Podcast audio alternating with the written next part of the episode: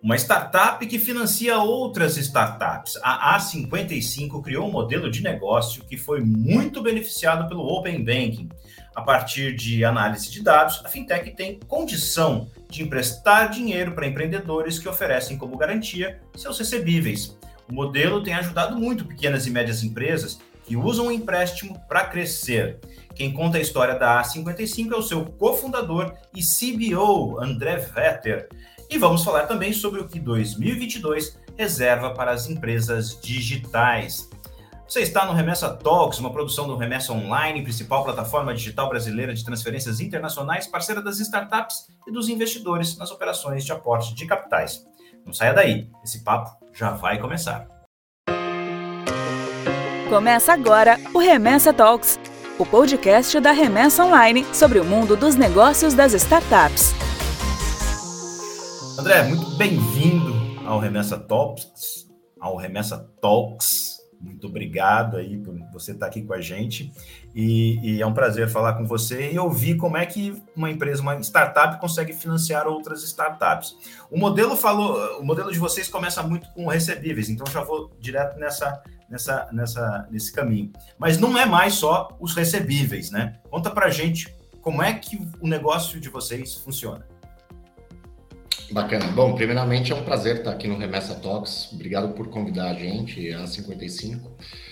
E o nosso modelo, ele é um modelo que funciona, como você disse, né, com base em dados e com base em uma análise de dados transacionais. Então, o grande diferencial da 55 frente a um banco, um empréstimo tradicional, é que a gente olha não para uma questão de garantia, que é aquilo que o crédito tradicional normalmente vai olhar, né? Então, quais são os ativos, por exemplo, casa, carros, que eu vou usar para colaterizar uma dívida, né?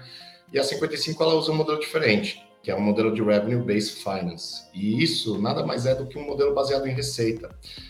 E dessa forma a gente tem uma avaliação diferente de olhar para as empresas, né? Então, ao invés de a gente tentar olhar, puxa, se isso der errado, onde eu busco meu dinheiro de volta, é muito mais de a gente acreditar ser um parceiro de crescimento dessas empresas e conseguir identificar via esses dados, né? Então, via os dados transacionais de pagamento, os dados bancários, de open banking, se aquela empresa tem a capacidade de tomar uma dívida.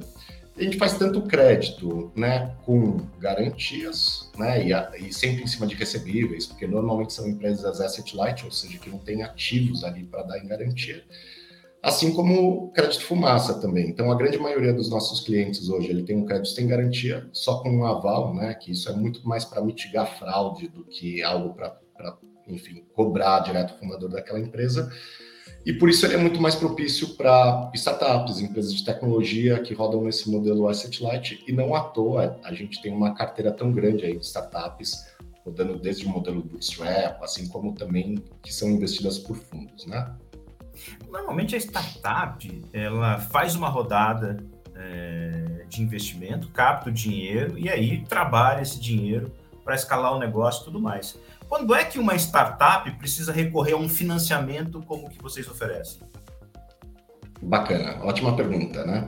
Então, bom, hoje a gente trabalha com uma diversidade de, de indústrias e empresas, né? E startup é só uma das indústrias ou um dos tipos de empresa que a gente trabalha. E elas têm diversos motivos, na verdade, para buscar uma linha de crédito, né, ou um financiamento, financiar esse crescimento delas. Isso vai basicamente por quê? Né? Então, hoje a gente está em um momento macroeconômico também, que é um momento complicado. Muita startup, por exemplo, nesse momento, ele pega capital de giro, tanto para ter uma segurança, assim como para aumentar o runway. Então, isso funciona como um seguro, vamos dizer assim, né? É, conta, por exemplo, um down round. Então, tem muita empresa que ela está com um runway baixo, por exemplo, e, e hoje está em um momento complicado de você discutir valuation. Muita empresa ela quer atrasar esse momento de captação, então ela pode pegar esse recurso para estender o runway dela e discutir uma rodada com mais tempo, né? Assim como ela pode pegar simplesmente para fazer expansão, crescimento. Então, qual, qual, é a grande diferença ali entre dívida e equity, né? Então, quando uma startup ela vai procurar né, a 55, quando ela vai procurar um fundo de VC, então a gente não é um smart capital, né? Então a gente não vai ajudar a profissionalizar a empresa, a gente não vai ajudar essa empresa, né, no dia a dia sentando em board dela, a gente não vai influenciar o caminho dessa empresa. Então, obviamente, a gente não substitui o capital, a gente trabalha junto com VCs, a gente trabalha junto com investidores anjo, a gente trabalha junto com hubs, com aceleradoras, com incubadoras, para fomentar esse ecossistema. E a grande diferença, eu diria, quando uma startup ela precisa procurar dívida, ou ela deveria procurar dívida, é quando ela tem uma noção melhor de quais são os projetos que ela está tocando e qual o limite econômico desse projeto. Vou dar alguns exemplos aqui. Então, se é uma empresa, por exemplo, que ela trabalha com um cliente enterprise, que demora para pagar ela, que ela tem lá um ciclo de capital de giro mais longo, ela pode simplesmente financiar esse, esse ciclo de capital. Ou quando ela precisa fazer uma implementação. Então, ela tem algum produto que precisa de uma implementação, que você precisa contratar pessoa, que custa caro, ela vai receber depois disso. Ela pode financiar essa implementação porque ela sabe qual é o fluxo depois de caixa que ela vai ter e ela consegue gerenciar esse projeto. Sabendo que é, é, é, esse dinheiro vai ser canalizado para alguns algumas frentes de negócio, é, como é que ela faz essa escolha de pegar o seu dinheiro é, para investir nesses projetos?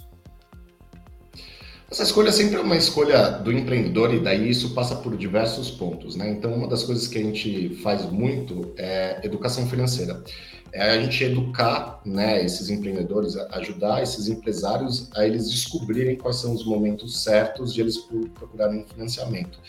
Isso também é muito bom para a gente. Então, quando a startup né, ou a empresa escolhe o momento certo de buscar dívida, né, consciente para o que ela está fazendo isso, também ajuda, obviamente, o repagamento dela. Então, a gente faz muito essa parte de educação financeira. Tem uma questão cultural, então, tem o Brasil em si, né, ele é um país que não gosta de pegar dívida, ele vê isso com maus olhos, né? Então, é, tem essa questão cultural, tem essa questão de educação financeira, e daí tem a questão também de para que ele está usando isso, né?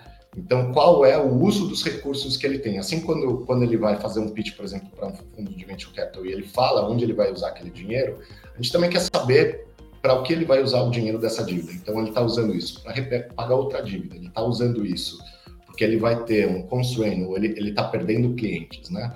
E daí ele está precisando de dívida para conseguir segurar lá o fluxo de caixa que ele tem mensal. Ou isso é, na verdade, para expansão e crescimento. E ali é onde normalmente a gente atua. Então, a gente atua como parceiro de crescimento para as empresas que vão usar esse capital para gerar mais faturamento, né? Então, para crescer sua base de cliente, para crescer o faturamento e dessa forma conseguir pagar, fazer o repagamento dessa dívida para a gente. Cara, como é que essa ideia surgiu? Como, o que, que aconteceu na vida de você e dos seus sócios para vocês terem essa ideia e assumirem o risco de emprestar dinheiro para empresas que tradicionalmente não teriam bens para oferecer como garantia? É, uma ótima pergunta. A gente veio dessa indústria, né? Então, tanto eu quanto o Hugo, a gente trabalhou em bancos, né? Então, a A55 hoje tem três cofundadores. A gente, eu e o Hugo, e o Barruan, que no começo foi nosso CTO, né? Então, bem no começo, quando eu e o Hugo buscamos fazer a A55, a gente já tinha ideia, a gente já tinha ideia da demanda por dívida para empresas de tecnologia e a gente via que tinha muita dificuldade, na verdade, para empresas da nova economia para conseguir recurso para crescimento, working capital, né, ou simplesmente é, uma alavancagem operacional, muito porque o viés de crédito ele era 100%, ele era muito ligado a essa questão de garantia, né? E os bancos tradicionais não emprestavam. Eu trabalhei em um fundo de VC no passado, que hoje é a KPTL, né? Então, já trabalhei com muitas startups que, que mesmo lá em 2017, 2016, né? Então, quando a gente foi, foi constituir a 55, já tinham tido, recebido um investimento há 7, 8 anos, né? E tinha muito a demanda por você conseguir fazer essa alavancagem. Então, eu escutava isso muito das nossas investidas, quando eu falava com outros empreendedores. Tinha muito empreendedor que também ele queria financiar o crescimento, mas ele não queria fazer novas rodadas por uma questão de diluição, né? Então, em 10 anos, o, o, mercado de VC ele maturou muito. E também lá atrás, né, você tinha valuations muito mais baixos do que o que você tem hoje em dia. Então, você fazer consecutivas rodadas, né, ele, ele comia um pedaço lá do bolo do empreendedor maior do que hoje em dia. Então, você tinha muita demanda também por um produto que fosse é, procurar diminuir a diluição desses empreendedores. Então, tinha muita demanda disso, de produtos que diminuíssem a diluição das rodadas, assim como para produtos para fomentar essa expansão, né? É, e o Hugo, ele fazia muita captação de recursos, então ele, faz, ele tinha uma consultoria que fazia captação de recursos para empresas de tecnologia. E ele tinha muito sucesso quando ele precisava fazer uma captação né, de equity, então falar com VC, um private equity, ou até fazer um IPO, mas quando se falava de dívida, ele, ele não tinha sucesso, né? Porque ninguém estava fazendo realmente. Então a gente encontrou esse buraco falando com esse ecossistema no começo. Daí, quando a gente se juntou, no primeiro momento, a 55 ela, ela não era uma fintech, né? Então a gente estava fazendo, na verdade, uma boutique de investimento que ia fazer venture debt para empresas de tecnologia. Daí, rapidamente, a gente pivotou esse modelo para um modelo que era muito mais escalável e onde a gente ia servir um propósito de atingir muito mais empresas. Então, a gente queria ajudar muito mais empreendedores a conseguir construir essa jornada, a crescer a sua empresa, né, com recursos. E o único jeito de a gente fazer isso era com escalabilidade. Então, essa ideia de fazer venture debt, ela rapidamente mudou para ser uma fintech de crédito que atuasse com essas empresas da nova economia lá em 2018. Quando um, um empreendedor chega até você para pegar um, um, empréstimo, ele, em média, é, empresta quanto? E em quanto tempo ele te paga? É, a, a, gente tem alguns produtos hoje em dia, né? Então a gente tem um, um produto mais rápido, sem garantia, que é um produto normalmente para um ano, né? Então ele, ele, é muito ligado, ele chama linha de MRR. É, a gente analisa principalmente qual é o MRR da empresa, a taxa de crescimento desse MRR, que nada mais é do que a receita recorrente mensal que ele tem. Então a gente vê que ele tem um fluxo de caixa estável, né? mensura isso, projeta para frente para dar uma linha de capital de giro sem garantia, né? que normalmente tem só, só aval para uma questão de fraude, enfim. E essa linha normalmente é uma linha de um ano, muito porque né, as empresas de tecnologia normalmente ela tem contratos com os clientes que são renovados anualmente. Então é uma linha que ela tem bem tradicional, de um ano, pode ter carência ou não, é, que o cliente tem 12 meses para pagar. E daí a gente tem linhas com garantia que chegam até três anos, né? Então a duration média nossa da carteira, né, ela de 9, 10 meses que é a média, né, que demora para ele pagar para a gente. Então, as nossas linhas elas vão de 1 a 3 anos de duração, né? E o ticket médio que a gente empresta, hoje ele está por volta de 160, 170 mil reais. E daí a gente tem desde linhas, né? Que são super simples, rápidas, né? Que nem essa linha de MRR sem garantia, que vai até o volume de 500 mil reais, né? Líquido. Assim como a gente tem linhas que são linhas mais estruturadas, onde a gente usa recebíveis como garantia, que daí tem um teto maior. Então a gente tem produtos que vão até um milhão e meio, dois milhões de reais de teto. E a gente também está lançando, né, brevemente, algumas linhas um pouco mais estruturadas para alguém que precisa de 5, 10 milhões, mas que daí a gente vai olhar mais a fundo, criar um produto um pouquinho mais estruturado para essa empresa. Então, hoje a gente tenta atender diversos segmentos, né? Desde hoje, empresas que estão na base de pirâmide, daí se você relaciona isso a, a um mercado de VC, é aquela empresa que está buscando o seed, um Series A, ou aquelas, obviamente, que decidem a rodar o um modelo Bootstrap? Legal. Agora, é, é, o quanto o Open Banking foi importante para vocês? Porque quando você trabalha com dados, logicamente, você tem que ter quanto mais informação útil, de valor, mais assertiva é a tua decisão. E com isso você diminui o seu risco de crédito, né? E certamente isso afeta, é, diminui demais, por exemplo, a sua inadimplência. E isso vai ter é, é, é, impacto nos juros que você vai cobrar do seu cliente. Vai, quanto mais eficiente você for, menor é a taxa de juros, é, melhor para todo mundo. Como é que o Open Banking te ajudou a fazer isso e quais são as informações que você consegue efetivamente olhar e avaliar se a taxa de juros vai ser um pouquinho maior ou um pouquinho menor para esse cliente ou para aquele? É, então, obviamente o modelo olha diversos pontos, né? É difícil a gente colocar o que, que vai ter uma taxa de juros menor ou, ou maior, mas essa estabilidade dos recursos, né? A taxa de crescimento, margem operacional da empresa. Então a gente olha diversos pontos, mas uma boa saúde financeira, né, da empresa vai ajudar, obviamente, ela a ter uma taxa de juros menor. É, quando a gente olha para o Open Banking, ele ajuda a gente demais, porque a gente precisa de dados transacionais né, para a gente conseguir fazer a nossa, a, a nossa, análise. Então, ao invés de a gente olhar para balanço, garantia, né, do que é o que normalmente um empréstimo tradicional faria, a gente está olhando muito mais para dados de pagamento, dados bancários, entrada e saída de caixa, né? E daí o Open Banking ajuda a gente ter essa visualização. O Open Banking, ele, a, a, apesar né, de estar tá andando, ele não está 100% implementado ainda no Brasil. Né? Então ainda tem algumas dificuldades, principalmente para você conseguir esses dados. É, mas para a gente é muito crítico né, a gente ter essa informação. Tudo que são dados transacionais ajuda muito a gente a ter uma visão melhor, mais assertiva daquela empresa e conseguir dessa forma gerar uma análise para ela também mais assertiva, né? Então, tanto o Open Banking quanto, por exemplo, uh, você conseguir ter unificação das câmeras que tratam recebíveis, né, de cartão de crédito, são coisas que ajudam a gente a enxergar a empresa, a enxergar os dados, o como essa empresa está performando como um todo. E é por isso que a gente sempre está bem à frente de consumir esses dados né, de Open Banking. Obviamente atrasou um pouco no Brasil, né, a implementação do Open Banking, mas isso é algo que vai ajudar não só a gente, como o mercado de crédito no geral a ser um mercado muito mais competitivo. Né? E, e, o que, que aconteceu com os bancos quando você e empresas semelhantes a, a vocês entraram nesse segmento? Eles olhavam e assim, pô, os caras financiam sem pedir uma garantia, sem pedir uma casa, um terreno, um carro. É, que, que mudança vocês conseguem promover no mercado a partir de um processo de análise mais inteligente?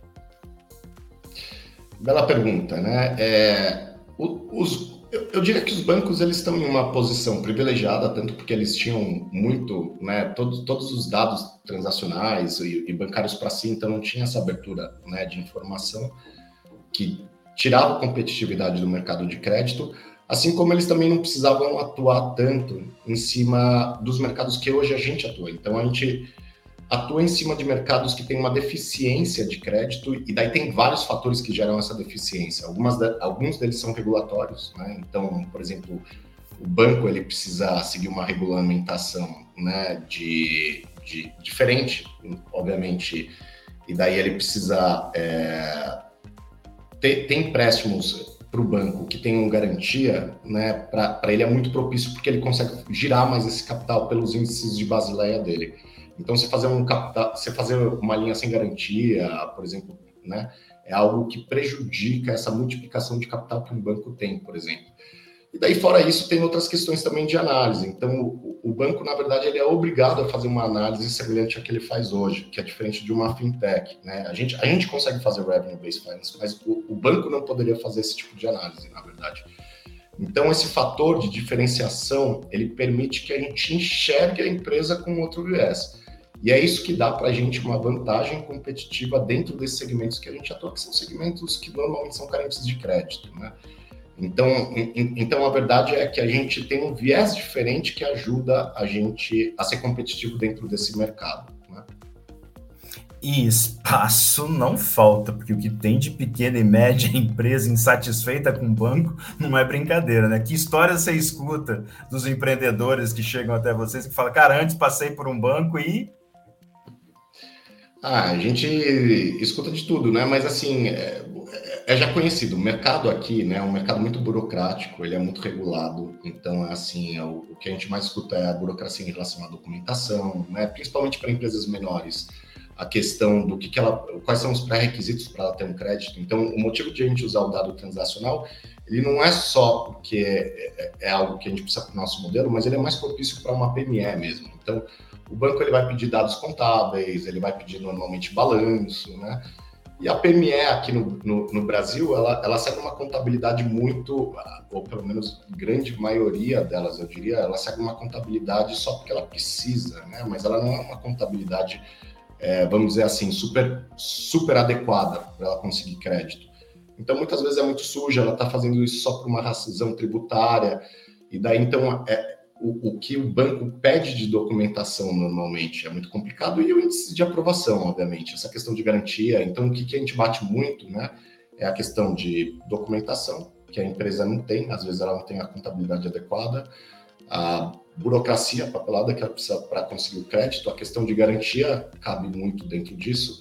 E daí, quando a gente entra em créditos que são sem garantia, né, que o banco faz em, em, em pouquíssimo volume, é, vai muito pela questão de o quanto é liberado. Né? Então, são volumes muito, muito baixos, que normalmente para o nosso tipo de cliente não resolve a vida financeira dele, não é aquele volume que ele precisa para conseguir continuar to tocando o dia a dia do, do negócio dele. Bom, então já que a gente começou a falar de dinheiro, vamos chamar a próxima rodada. Chegou a hora da próxima rodada. Bom, André, na próxima rodada a gente fala um pouquinho sobre capital, né? Sobre esse combustível que, que, que as startups tanto precisam, né? E que vem rareando nos últimos tempos, né? Depois de um 2021 com com muitas rodadas de investimento, cheques altos, a situação para 2022 não é mais tão tranquila quanto foi no ano passado. Mas vamos começar a falar da parte boa. Vocês vêm aí de uma, uma última rodada no finalzinho do ano passado, né? E, e, então vocês estão capitalizados. Já tiveram, se eu não me engano, umas três rodadas. O Santander já participou uh, de uma delas. Uh, como é que está aí a vida de vocês em relação aos investimentos que vocês já receberam e os planos que vocês têm para eles? Bacana. Então começa as perguntas de tirar a roupa, né? A gente recebeu uma rodada da Movile no final do ano passado, né? Próximo de 100 milhões de reais que, que, que foi divulgada. Então a gente tem um runway, né? Interessante. A gente tem, tem bastante runway, mas ao mesmo tempo a gente tem bastante desejo de, de, de na verdade, expandir o, o leque de produtos e, e, e a nossa atuação no mercado ao mesmo tempo que a gente precisa ser mais prudente em prestar o capital. Né? Então, a gente precisa melhorar os nossos níveis de garantia, precisa ser é, mais restrito, na verdade, em quem a gente está emprestando, simplesmente pelo momento macroeconômico que a gente está passando. Então, falando um pouco de empresa, a gente conseguiu se capitalizar, né? a gente está confortável, mas ao mesmo tempo a gente, a gente gostaria de fazer mais coisa. Né? Então a gente procura assim uma rodada série C, né, nos, nos, nos, próximos meses, anos, né, dependendo do que vier aí. O que a gente vê muito no mercado hoje é que os fundos eles estão capitalizados, principalmente os fundos brasileiros, né? No estágio que a gente está, que é um série C, isso provavelmente vai ter que acontecer com um investidor de fora, né? Então isso é mais difícil. Mas quando a gente olha para o mercado brasileiro, tem muito fundo capitalizado, né? é, é, que a questão macroeconômica é uma questão delicada. Então, obviamente, os valuations eles estão caindo, né? E você tem ali um pedido maior por tração, por gerar unit economics, né? Então, mostrar que o negócio ele, ele pode parar de pé mais cedo é mais importante agora. Mas, assim, o, o recurso, o dinheiro, ele está na mesa e a gente está vendo que tem muita empresa ainda recebendo rodada, que discutiu o term sheet no ano passado, muito fundo capitalizado, né, aqui no Brasil. Então a gente não vê a, a, gente não vê que vai ter uma diminuição tão grande do volume de investimento, mas que definitivamente eu acho que o valuation ele vai ser é, vai ser uma questão difícil aí pelo, pelo, menos pelos próximos meses, né? Quem precisar captar vai, vai ter alguma dificuldade nesses próximos meses, principalmente nesse sentido. E para a gente a gente está tendo uma sim. É, não, eu ia te perguntar o seguinte: é, é, se a dificuldade de captação aumenta para as startups, isso significa mais clientes atrás de vocês? Qual é a perspectiva de vocês? É, significa mais clientes. Então a gente já teve um aumento de demanda né, expressivo e, obviamente, isso vem por alguns motivos. Então, tem muita empresa que ela está querendo fazer essa rodada de captação mais tarde, deixar passar esse momento. Tem muita empresa que ela vai priorizar o caixa, né? Então ela quer fazer o caixa. Tem muita empresa que está pegando esse financiamento como uma segurança, né? Para não precisar ter um down round. Então, por exemplo, se ela precisar discutir alguma coisa nesses próximos seis meses, ela vai ter mais fôlego para fazer isso. Então, a gente está tendo uma demanda maior né, por crédito, mas ao mesmo tempo o momento macroeconômico ele é mais complicado, está tendo um aumento de inadimplência, está tendo é, um aumento bruto das taxas, então a concessão de crédito ela baixou, apesar de a demanda ter aumentado. Então, o, o nível que a gente está são níveis próximos do que a gente tinha no ano passado, um pouco maior. Apesar de você ter uma demanda maior, tem essa questão que o crédito ele ficou mais caro. Obviamente, a gente como fintech, a gente também faz um repasso disso, então a gente também capta né, com fundos que também estão atrelados lá ao CDI, ao DI, e a gente precisa repassar né, esses custos para as empresas que a gente empresta. Então, o custo da dívida ele aumentou consideravelmente. A gente nunca teve um aumento de taxa tão grande assim né, no Brasil em tão curto prazo. Então, também a demanda por esse motivo ela está menor. Então, tem muita demanda, mas o custo também aumentou, então não tem tanta empresa pegando. Né? Então ele, ele ficou estável, eu diria. Né? E daí tem muito empreendedor que ele está buscando isso, como eu disse, né? Ou como um auxílio, ou como uma extensão de rodada, ou para não diluir, ou porque ele não está conseguindo os melhores termos. Então a gente tem visto um aumento de demanda considerável que ele deve continuar aí pelos três, quatro, os próximos cinco meses, eu diria. E, e, aí eu te interrompi, acho que na hora que você ia falar de como é que isso afeta vocês, né? E, Sim. e, e aí eu vou acrescentar a, a essa explicação, né? A seguinte pergunta: quando vocês recebem um aporte de capital, isso vai para o caixa para ser emprestado, né? Ou, ou, uma parte disso certamente vai para o caixa para ser emprestado. E quando vocês precisam de aumentar o caixa para emprestar, vocês lá, vocês lançam um debenture, vocês vão para o mercado captar. Como, como, é que é isso? Então, conta para mim como é que o, uma redução dos investimentos pode afetar vocês e como é que vocês suprem uma falta se, de, de, de, de capital se a demanda subir bastante. Tem alguns fatores aqui, né? Então, a gente coloca sempre skin in the game, né? Que é como o mercado chama, que você está no risco da sua operação, porque isso mostra que a gente acredita no nosso modelo, mostra que a gente vai também, né? Perder se a gente perder fazendo o nosso trabalho, a gente vai ganhar junto com o investidor se a gente estiver fazendo um bom trabalho.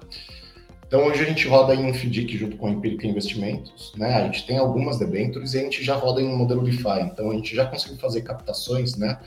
Usando aí tokenização e, e e finanças descentralizadas para conseguir financiar a nossa operação e, e, e, é um pouco do que, que a gente pretende fazer para o futuro, tá? Então, realmente conseguir captar de uma maneira global, né? E uma maneira muito mais simples do que, na verdade, você rodar em modelos centralizados, né? Onde você tem muitos intermediários, então você tem a gestora, o fundo administrador, né? Então tem muitos órgãos lá no meio isso dificulta você conseguir fazer uma captação global, porque ali tem muitos custos transacionais. Então, acho que o DeFi é algo que vai ajudar muito a gente e outras fintechs, na verdade, a fazer captação, principalmente porque aqui, né, na América Latina, no Brasil, a gente está com taxas elevadas que são muito interessantes, na verdade, para investidores da Europa, dos Estados Unidos, e onde a gente consegue, né, utilizando o DeFi, dar rentabilidade para eles de um, uma maneira simples e sem ter que ter todos esses intermediários, custo de rede, custo de transferência bancária, né? Então, é um dos jeitos que a gente está buscando captar no futuro e tem dado certo. A gente, respondendo a pergunta, a gente coloca sim dinheiro do nosso equity nas nossas operações, mas a gente tem fundos muito alavancados, 30, 40 vezes alavancado, né? Então a gente precisa sempre colocar recurso e a gente precisa fazer essa, essa conta. O quanto do recurso que a gente recebe de rodada a gente está disposto a colocar né, para emprestar e o quanto a gente vai ter que usar para PD, desenvolvimento, né, aumento de equipe. E aí a gente vive num, num período complicado. Você até, até comentou do, do, que, a, que a regulação dos bancos exigem, é, que a regulação exige que eles sejam mais cautelosos, é, demandem mais comprovações, tem, tem, todos os indicadores e as fintechs são um pouquinho mais flexíveis. E os bancos, a Federação dos Bancos, vem batendo nessa tecla que a concorrência está ficando um pouco desleal para o lado deles, né? Coitadinhos, né? E, e como é que isso pode afetar negócios de empresa como as de vocês, né? É, porque se, se dificultarem, se, se aplicarem para vocês as regras que são aplicadas para os bancos, fica mais difícil de conseguir ser tão flexível e, e tão eficiente, né? Definitivamente. Então, né, coitado dos bancos que estão sozinhos nessa há tanto tempo. E, e enfim, né, eu, eu, acho que a licença, a, a, a licença bancária, na verdade, dá para o banco puxa uma grande vantagem competitiva, né? Que é, que é, é literalmente eles têm que seguir índice de Basileia, como eu, eu, coloquei, né? Isso dificulta você fazer empréstimos iguais do nosso, né? Porque você não consegue fazer uma multiplicação de capital. Mas o fato é que o banco ele tem um modelo operacional que permite ele, ele fazer muito mais, né? Com os depósitos, etc. Então, tem acontecido esse lobismo, mas eu vejo que os bancos eles estão confortáveis, então eles continuam fazendo, né, por exemplo, no segmento que a gente está, que é crédito para PME, eles continuam fazendo crédito para aqueles setores que eles conhecem, que, que, que eles, eles têm que eles têm track record, né? Então eles continuam conseguindo ter bons resultados e assim a, a competitividade, apesar de ter aumentado, né? É, a, a, fintech tem outras questões, né? Então, apesar de não ter o mesmo nível regulatório e, e é ok que os bancos peçam isso, né? No final das contas, elas, elas buscam novas licenças, melhorar, na verdade, né?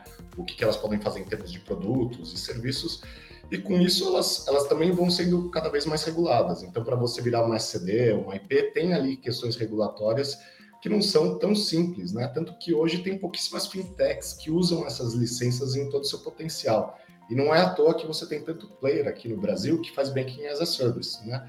Para você conseguir viabilizar esse modelo de uma forma que é mais cost effective para diversas fintechs e outras startups. Então é assim, não é que a situação está tão simples. Quando você olha em outros lugares, né, a barreira de entrada para, por exemplo, você fazer empréstimo, etc., é muito menor do que aqui, o que a gente tem aqui no Brasil. Né? Então, eu acho que às vezes é um protecionismo grande e, e na verdade, esse aumento de competitividade, a, a abertura dos dados, né? ele beneficia, na verdade, a economia como um todo. Né? Então, todas essas PMEs, empresas que daí elas vão conseguir ter né, mais competitividade, recursos provavelmente mais baratos, a economia como um todo é bom. Né? Então, acontece esse lobismo, ele é comum, eu diria, mas eu acho que a gente precisa olhar para a necessidade que a economia tem, né, como um todo, tanto no Brasil, assim como na América Latina, acontece, acontece essa questão. Né? Você está falando uma coisa que, que, que, me remete a uma, a uma uh, vocação que os bancos uh, devem ter, mas que os bancos brasileiros fazem questão de não tê-la, né? que é olhar para as possibilidades de negócios que precisam de investimentos e colocar o dinheiro lá né? e fazer esses negócios acontecerem. Muitos países né, se desenvolveram graças a atitudes empreendedoras e dinheiro de vindos de bancos, né? A gente tenta compensar isso aqui muito com o BNDES. Então você deixa para o Tesouro Nacional assumir o risco de investir em negócios. E aí o BNDES muitas vezes acaba que ele prefere os negócios de menor risco e altos valores. Aí o dinheiro vai para grandes companhias. Você acha que as fintechs como a de vocês estão fazendo esse papel que os bancos deixaram de fazer? Ou seja, vocês têm mais é, é, é, vamos dizer, apetite ao risco, mas ninguém é louco o suficiente de tomar um risco é, desmedido, é, de colocar dinheiro em empresas que estão começando, que têm poucas garantias, mas que vocês conseguem olhar para o negócio, entender o negócio delas e falar assim, cara, isso daqui vai dar certo sim, e emprestar aqui por 12 meses vai ser tranquilo. É, tem isso. Vocês, vocês estão fazendo esse papel? Com certeza. Não só a gente, como diversas fintechs, né?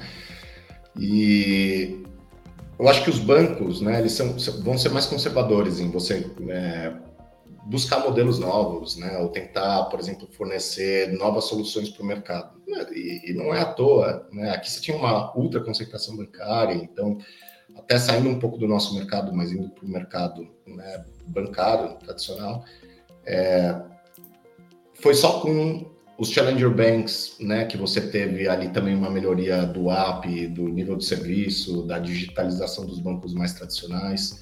Assim como a gente, quando lá atrás, em 2017, a gente começou a olhar para Venture Debt, a gente conversou com diversos bancos, né, é, fundos, e, e definitivamente olhavam para aquilo com um viés, puxa, isso no Brasil não sei, tem muito risco, né? Tem muito risco, é muito complicado, e, e a gente foi lá e fez, né? uma outra operação, não, depois mudou de modelo. E hoje tem muito banco que está lançando essa operação no mercado, né? Então você está vendo, tem vários fundos, por exemplo, nascendo de Venture Debt. E eu acho que isso veio lá de a gente comprovar que isso funcionava, né? A gente, outros fundos, comprovar que isso funcionava lá atrás. E depois, quando a gente foi para o modelo de MRR, né? A gente também começou a fazer isso e tem outras empresas hoje também no mercado fazendo revenue based finance. Então, você provar que é factível, você abre um novo mercado. Então, eu acho que as fintechs, elas fomentam, não, não só elas, elas entram num setor que era inexplorado, né? Ou, ou, ou criam novas possibilidades, novas soluções para setores já explorados, mas elas também fomentam que os bancos e, e os, e, e, os competidores tradicionais, eles corram atrás. E daí acho que isso é bom para o ecossistema, para a economia como um todo, em fomentar isso, em fomentar essa competitividade. Né? Então, o banco ele também precisa divulgar resultado, ele também tem todas essas questões né, legislativas, operacionais dele, né, que ele precisa tomar cuidado. Então, naturalmente, ele vai tomar menos risco para essas questões. E o dinheiro de capital de risco, as fintechs, elas vêm né, para buscar inovar nesse sentido. Então, elas puxam um pouco esse momento de inovação. Então, não só a gente, mas como diversas fintechs atuam para puxar essa inovação, para puxar essa competitividade no sistema que a gente tem brasileiro aqui, né, econômico. E, e, e, os bancos também têm uma dificuldade de, de, chegar nos clientes através das parcerias, coisas que vocês não têm. Como é que a parceria entra nesse, nesse negócio? Quanto é que uma startup pode ajudar outra startup a fazer a diferença para um terceiro? Perfeito, perfeito. Olha, é, eu, diria, os bancos também fazem parcerias, obviamente, mas eles são muito mais lentos, né, do que uma startup para conseguir fomentar isso. E a gente cresce muito, eu diria que eu vejo é, o ecossistema, na verdade, de startup, ele faz muita parceria, né, um outro para é, conseguir fomentar crescimento, distribuição de produtos, e, e a gente não é diferente. Hoje, grande parte do nosso faturamento, mais da metade do nosso faturamento, ele vem dessas parcerias, né, que a gente faz com RP, CRM, plataforma de e-commerce, é, que a gente faz com integradores de e-commerce, que a gente faz com outras fintechs que fazem banking as a service, que fazem é, conta, cartão, PJ, então que, são, que tem soluções que são é, que, que, são que são não competidoras a nossa, né, mas que, que ajudam a, a que as duas soluções em conjunto ajudam na verdade aquele cliente. E hoje a gente tem muita parceria tanto com né, outras empresas de tecnologia, onde a gente cria produtos ou, ou distribui os nossos produtos pela plataforma delas, por exemplo, plat plataformas de e-commerce, onde o cliente tem uma experiência onde ele tem simplesmente um botão onde ele pede crédito e esse crédito é feito pela 55 RP, CRMs iguais. E a gente também tem parcerias, por exemplo, com fundos de venture capital, com investidores anjo, é, com hub de empreendedorismo, onde tanto a gente faz uma troca de lead, né? Então tem muita empresa da nossa carteira, hoje a gente tem mais do que 400 startups que têm um crédito ativo na nossa carteira, onde elas pedem muitas vezes, puxa, vou passar por uma rodada, quero fazer uma rodada, e a gente conhece muito, né? O ecossistema, a gente acaba fazendo essa ponte, capitaliza essa empresa. Para a gente é bom, né, que essa empresa esteja crescendo, que ela tenha um bom feedback, né, do, da experiência que ela teve com a gente e que a gente conseguiu fomentar isso para ela e, e, dessa forma ela vai conseguir pagar para a gente mais simples. Assim como tem muito investidor que ele passa para a gente, fundo de VC, investidor anjo, que ele passa para a gente, por exemplo, oportunidades, onde a gente também faz uma linha de crédito para fomentar essa carteira. Então a gente consegue alavancar esse investimento e para esse investidor de equity também é muito bom, né? Então a gente consegue alavancar o crescimento sem ter um nível de diluição o que pode trazer um retorno no investimento dele melhor e assim como para o empreendedor pode fazer ele crescer sem precisar de um nível de diluição. Então essas parcerias foi o que fez a gente crescer desde o começo, na verdade. A 55 começou com parceria e hoje a maior parte do volume de crédito que a gente faz, ele vem via parceiros também. A gente falou de duas coisas aqui nesse papo que acabam se unindo numa terceira. A gente falou da questão da, da redução das, das rodadas, redução de valuation, talvez uma dificuldade maior nos próximos meses de conseguir é, é, é, é, um investimento vindo de um, de um fundo. E a gente falou muito dessa integração das startups, das complementariedades e tudo mais. Se você tem é, falta ou, uma escassez de dinheiro e muita integração, você tem um ambiente super propício para fusões e aquisições que, que você vê pela frente? É, deve pintar alguma coisa aí no radar de vocês para esse ano? E o que, que você sente como uma pessoa que está analisando o mercado e que precisa ter essa percepção é, se os seus clientes vão acabar necessitando de fusões e aquisições? Bacana. Bom, a gente a gente tem olhado, sim, para a questão de M&A, de fusões e aquisições como a 55, né? Eu não posso divulgar para o que a gente tem olhado aqui, mas a gente tem visto que tem tido uma demanda crescente aí, né? E tem muita startup que conseguiu se capitalizar bem nesses últimos tempos e tem crescido de maneira inorgânica. Agora tem sido muito mais comum a gente olhar isso, tanto que sai no jornal, né? É, todo mês sobre fusões, aquisições ali dentro do ecossistema de startups, por exemplo, né? E de tecnologia. É, e para a gente é muito bom isso, a gente fomenta muito isso, né? O nosso modelo de negócio de Revenue Based Finance, ele ajuda, na verdade, a, a, a providenciar, por exemplo, um modelo de leverage buyout, de aquisição de outras empresas, onde eu consigo tanto analisar né, os recebíveis e a performance da empresa compradora, assim, da, como que está sendo comprada, né? Então, eu consigo usar isso para fazer um pool, por exemplo, de recebíveis ou de volume, para viabilizar essa aquisição, para é, habilitar um modelo de leverage buyout, na verdade. Né? A gente tem feito isso com vários players, a gente tem muitos clientes que já fizeram isso diversas vezes com a gente, assim, então já fizeram 5, 6, 7 aquisições utilizando o nosso modelo de crédito. Então, para a gente é bom e a gente, o que eu vejo é isso. Tem muita empresa que conseguiu se capitalizar, que hoje tem uma estratégia mais de crescimento inorgânico, que é, que é muito bom, né? acelera isso. E tem muita empresa que eu acho que vai se juntar nesse momento de, de crise, de, de dificuldade de caixa. Então, eu não acho que deve diminuir ali as fusões e aquisições que a gente estava tendo do ano passado para esse, mas elas vêm, às vezes, por outros motivos, né? é, que é bom também para o mercado para conseguir fazer a saída, mesmo quando esse mercado está tendo uma, uma deficiência ali de, de valuation ou de investimento. Legal. André, tempo esgotado, chegamos ao final.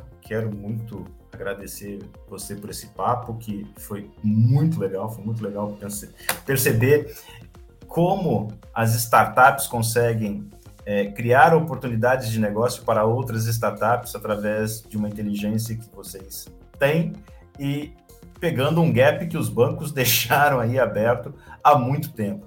Quero agradecer demais e desejar muito sucesso para vocês, cara. Poxa, eu que agradeço, né, de vocês estarem convidando a gente aqui para o Remessa Talks. Uh, agradeço a nossa participação e com certeza eu acho que tanto né, Remessa quanto a 55 Acho que são fintechs que resolveram um problema de muito empreendedor e, e é um prazer a gente estar tá aqui também colocando como a gente consegue ajudar né, empreendedores a crescer né, e, e, solucionar seus problemas de forma mais simples. Perfeito. E eu quero agradecer você que nos acompanhou até aqui, ouvindo a história da 55, batendo esse papo com, com o André, e te convidar para o nosso próximo encontro. Lembrando sempre que o Remessa Talks é uma produção da Remessa Online, principal plataforma digital brasileira de transferências internacionais, parceira das startups e dos investidores nas operações de aporte de capitais. Até o nosso próximo encontro. Bye, bye. Esse foi o Remessa Talks, podcast da Remessa Online. A gente se encontra na próxima rodada.